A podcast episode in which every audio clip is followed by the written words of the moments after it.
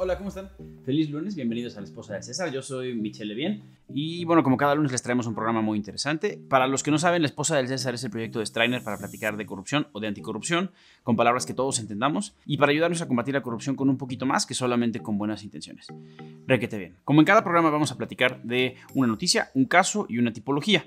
La noticia de esta semana tiene que ver con Mónica García. La profesora Mónica García se volvió famosa o relativamente conocida a partir de septiembre de 2017. En septiembre, hay que recordar que en septiembre de 2017 tuvimos un terremoto muy, muy complicado en México y particularmente desastroso en la Ciudad de México. Y entre las cosas más notorias que llegaron a suceder fue que se cayó una escuela, el colegio, el, colegio llamado Rebsamen. Bueno, la profesora Mónica García es la dueña de este colegio. Lo que sucedió en este colegio es que, se, que a raíz del terremoto se cayeron distintos edificios que tenían ciertas irregularidades y a causa de, esos, de esa caída de los edificios murieron 7 adultos y 19 niños.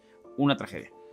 Vale, ¿qué es lo que sucedió aquí? Al analizar la, forma en la que estaban construidos los edificios, tanto materialmente como el respaldo legal que tenían, se dieron cuenta de que las construcciones no estaban particularmente bien hechas y que además había, más pisos de los que la, estructura debía soportar. Y esas construcciones de los pisos adicionales se hicieron sin, sin las licencias adecuadas, sin los permisos adecuados. ¿Qué era lo que había en estos segundos pisos? Bueno, la, casa de esta persona, decidió la, esta señora, que era la dueña de la escuela, hacer su, departamento encima del edificio de la, de la, escuela, de los salones, y bueno, no le pidió permiso a nadie y las estructuras sencillamente no lo soportaron, cayeron y así fue que murieron varias personas. Después de todo este tiempo y de las, distintas investigaciones que se hicieron a la escuela y a ella en lo particular, ella se dio a la fuga. Eh, se hicieron distintas investigaciones, se libró una orden de aprehensión, pero ella estaba prófuga de la justicia. Estaba desaparecida dentro de la misma ciudad, sencillamente no la, no la encontraban.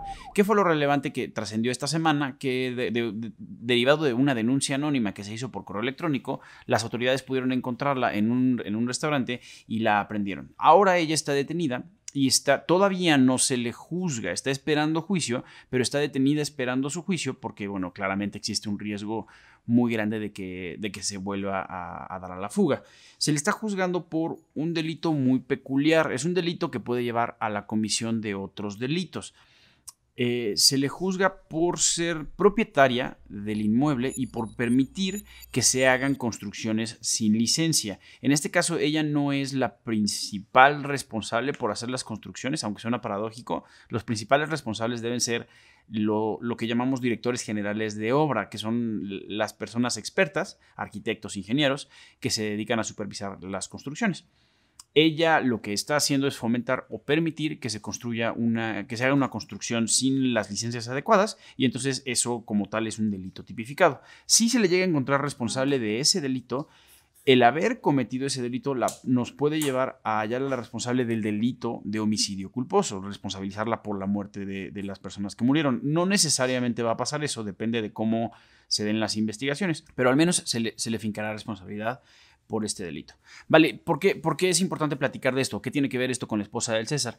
Es una de esas circunstancias en, las que la corrupción no es un crimen sin víctimas, no es un delito que no tenga víctimas. El, hecho de estar construyendo, eh, consiguiendo licencias de forma inadecuada, licencias para la construcción como ha sucedido con distintas plazas comerciales, hoteles, etcétera, pareciera que no tiene efectos secundarios, pero cuando llegan a presentarse los desastres naturales como, como es el sismo, nos transparentan dónde ha habido actos de corrupción y cuáles son las consecuencias que puede tener. En este caso, pues la muerte de personas. Entonces, para cuando alguien les diga, oye, es que la corrupción es un delito que no tiene víctimas o que, las víctimas son eh, pues imaginadas, ficticias o solamente ficciones legales, pues enséñenle, platíquenles acerca de este caso, de cómo a raíz de la corrupción se murieron 19 niños en 2017.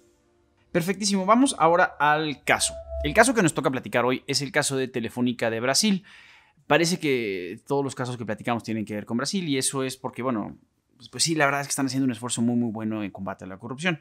Vale, ¿qué es Telefónica Brasil? Telefónica Brasil es la subsidiaria de Telefónica SA. Telefónica SA, como muchos de ustedes seguramente conocen, es una empresa de telecomunicaciones originaria de España, pero que cotiza en la Bolsa de Valores de Estados Unidos. Esto va a ser importante por, por algo que vamos a platicar hoy. Presuntamente, ejecutivos de Telefónica pagaron sobornos a funcionarios públicos de Brasil a distintos funcionarios públicos del gobierno de Brasil, tanto federal como gobiernos locales, para recibir eh, beneficios indebidos eh, a cambio de esto. Como les comenté, eh, Telefónica a través de su matriz, Telefónica España, cotiza en la Bolsa de Valores de, Estados Unidos, de Nueva York.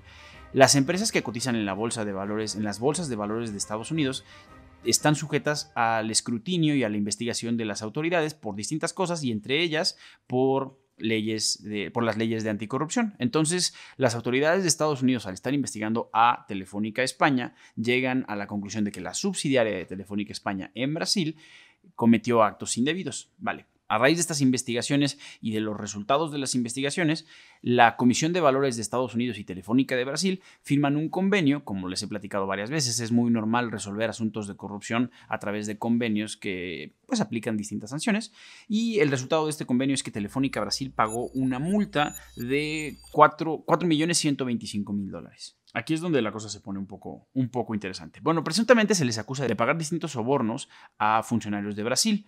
Los sobornos se pagaron a través de... Lo que, lo que sucedió fue que los, los, ejecutivos de un departamento de Telefónica le pagaron, le regalaron a funcionarios de Brasil boletos para eventos deportivos, tanto en 2013 como en 2014, eventos internacionales, y bueno, estos boletos son muy, muy costosos.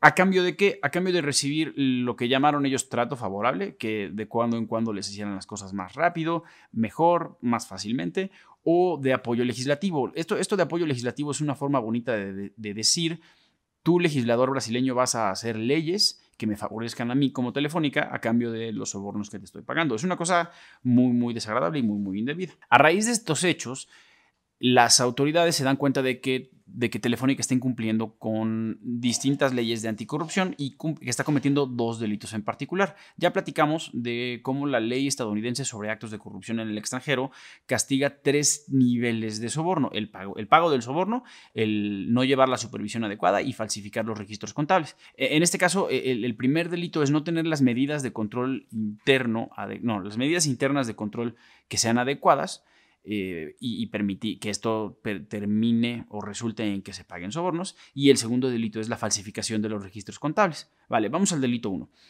Telefónica tiene un código de conducta y eso eh, fue uno de los hallazgos que, vieron las autoridades, pero se dieron cuenta de que este código de conducta, estas reglas internas de la empresa, cuando hablan acerca de regalos, se concentraban más en eh, hacer énfasis en que los empleados de Telefónica no pueden recibir regalos, pero no hablaban mucho acerca de el dar y este fue pues esa laguna normativa o laguna regulatoria que los, que, los empleados de Telefónica explotaron, diciendo, bueno, pues es que no está prohibido, mis reglas no me lo, no me lo prohíben. Eh, el segundo delito es la falsificación de los registros contables. Aunque utilizan estos boletos para, para eventos deportivos para pagarles sobornos a los funcionarios de Brasil, los disfrazan de otra manera, los disfrazan como gastos publicitarios. Inclusive en los registros contables aparecen como publicidad de eventos institucionales y como anuncios y publicidad.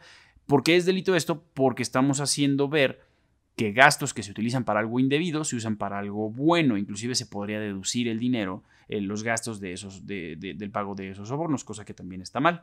Entonces, las autoridades de Estados Unidos, al darse cuenta de esto, pues acusan a Telefónica de estos dos delitos y eh, llegan a la conclusión de imponerle una multa. Ahora, es interesante que la multa de esta multa de, de, poco más de 4 millones de dólares ya es una multa con descuento. Ese fue el total que pagaron. Es una multa que ya viene descontada. ¿Por qué viene descontada? Por distintos factores. Las autoridades de Estados Unidos tienen la facultad de hacerte algún tipo de descuento o de darte algún tipo de beneficio, suavizar las sanciones si se dan ciertas circunstancias. Lo que hizo Telefónica fue eh, prestar su cooperación e implementar medidas para mitigar el daño. ¿Qué es cooperación? Pues darle a las autoridades acceso a los documentos que te pidan, si quieren ver tu contabilidad, si quieren instalarse en, tu empresa eh, para revisar documentos, para entrevistar personal, lo deben hacer y al permitirlo y hacerlo de buena gana, pues eso cuenta como puntos de, cooperación. Inclusive hay un sistema de puntos donde las autoridades van anotando qué cosas buenas, malas, buenas o malas haces durante la investigación. Y las cuestiones de mitigación es tomar medidas o implementar medidas para mejorar internamente tu sistema para que ya no haya corrupción. ¿Qué hizo Telefónica? Bueno, mejoró las medidas internas de control. Ahora su programa de cumplimiento ya es mejor. em, mejoró la función de cumplimiento con funciones más claras y mejor establecidas y mejor comunicadas al interior de la empresa, una nueva política anticorrupción más robusta eh, y una nueva estructura de cumplimiento normativo para asegurar que todas las personas en la empresa sepan que el cumplimiento normativo es importante y cómo lo deben hacer. Buenísimo, vamos a la tipología. Hoy, eh, como en otros casos, voy a platicarles de una tipología acerca de una tipología. ¿Qué es una tipología? Una es un modelo o una forma, los pasos concretos que alguien tiene que seguir para realizar algo. Entonces, en el caso de la corrupción, una tipología de corrupción es cuáles son los pasos específicos que sigues para cometer un acto corrupto. Ok, dentro del esquema, de, dentro del universo de corrupción, tenemos el delito soborno, el delito, perdón, no tenemos el delito cohecho, o lo que normalmente llamamos soborno, pagarle a alguien para que haga algo indebido. Y dentro del delito de soborno hay distintas formas de llevarlo a cabo. Hoy les voy a platicar de lo que son los buzones ciegos.